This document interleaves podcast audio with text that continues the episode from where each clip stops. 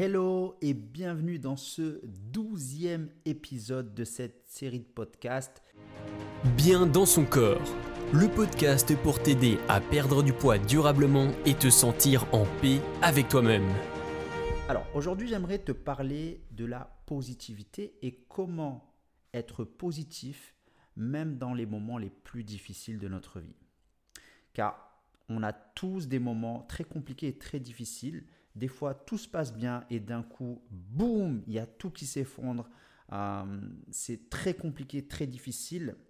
Et du coup, on a du mal à se sentir bien. Et aujourd'hui, j'aimerais te partager des outils à mettre en application lorsque justement tout va mal. Peut-être que en ce moment, à l'heure où tu m'écoutes, c'est très compliqué pour toi. Peut-être que tu est en train de subir des moments très difficiles et très douloureux, eh bien, ça tombe bien parce que je vais te partager des conseils et des clés que tu vas pouvoir mettre en application tout de suite, dès aujourd'hui, pour te sentir mieux et être positif.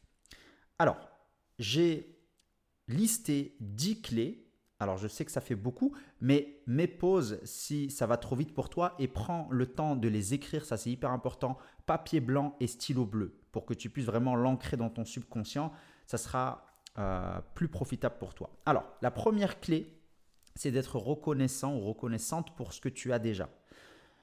C'est-à-dire que je ne sais pas quel moment difficile tu es en train d'affronter en ce moment, mais dis-toi, qu'est-ce qu'il y a de positif dans ma vie? Peut-être que tu as tes bras, tu as tes jambes, que tu as la vue, que tu entends, tu as de quoi manger, tu as un toit. Donc ce sont des choses positives. Donc essaye de te focaliser, de te concentrer uniquement sur les choses positives que tu as aujourd'hui. Si tu es en bonne santé, euh, si tu as des enfants, si tu as des gens qui t'aiment dans ta famille, donc essaye de te concentrer uniquement sur les choses positives et ce que tu as aujourd'hui. Donc le fait de te concentrer sur ce que tu as et d'être reconnaissante pour ça, tout de suite, tu vas te sentir mieux. La deuxième clé, c'est de voir les choses du bon côté, de relativiser. Ça rejoint la première clé, c'est-à-dire que je ne sais pas ce que tu es en train d'affronter en ce moment, peut-être c'est quelque chose de très compliqué. Essaye de te dire, ok, peut-être que j'ai fait un accident, peut-être que j'ai plus mes jambes, peut-être que j'ai plus mes bras, mais j'ai mes yeux, je vis encore, je peux encore parler, je peux voir, et ça, c'est vraiment euh, ce qui va te permettre de te sentir bien et de, de positiver. La troisième clé, c'est de pratiquer la valorisation personnelle. Ça veut dire quoi? C'est de te valoriser.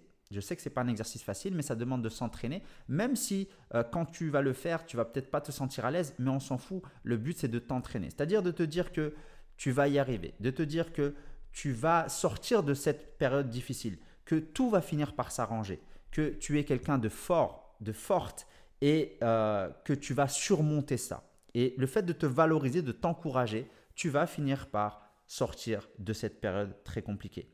La quatrième clé, c'est de ne te comparer à personne d'autre que toi-même. Ne te compare pas aux autres. Vraiment, ça c'est l'une des erreurs que je vois tout le temps. Les gens sont constamment en train de se comparer sur les réseaux sociaux, etc. Ça c'est la pire des choses et c'est la raison pour laquelle les gens se sentent mal. Donc ne te compare à personne. Dis-toi que chaque personne est unique. Chaque personne a une vie différente. Et on ne sait pas vraiment ce qu'il y a derrière leur vie. Donc, ok, c'est juste l'image que l'on voit sur les réseaux sociaux, mais on ne sait pas réellement ce qui se passe. Donc, ne te compare à personne. La meilleure chose à faire, c'est de te comparer à toi et de te dire est-ce que tu es une meilleure personne qu'aujourd'hui? Tout simplement.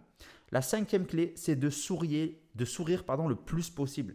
Souris, même si tu n'es pas à l'aise, même si tu te forces, fais-le parce que à partir du moment où tu souris, tu vas te sentir bien automatiquement, physiologiquement. Le fait de sourire, tu te sentiras bien. Et aussi d'avoir une posture, c'est-à-dire que si tu as les épaules en avant, ressors, bombe le torse et tiens-toi droite ou droit et tu vas te sentir mieux.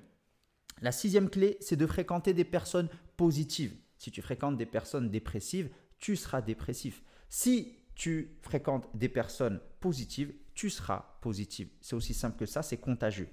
La septième clé, c'est de te fixer des objectifs dans ta vie. Si tu n'as pas d'objectif aujourd'hui, forcément, on s'ennuie, on se sent mal et on a, il n'y a plus aucun sens on n'a pas de sens en fait de se lever le matin.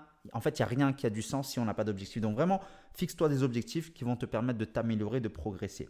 La huitième clé, c'est de bouger au maximum. Vraiment, pratique une activité, va faire de la marche, va faire de la randonnée, sors, bouge, prends l'air, ça, ça va te faire du bien.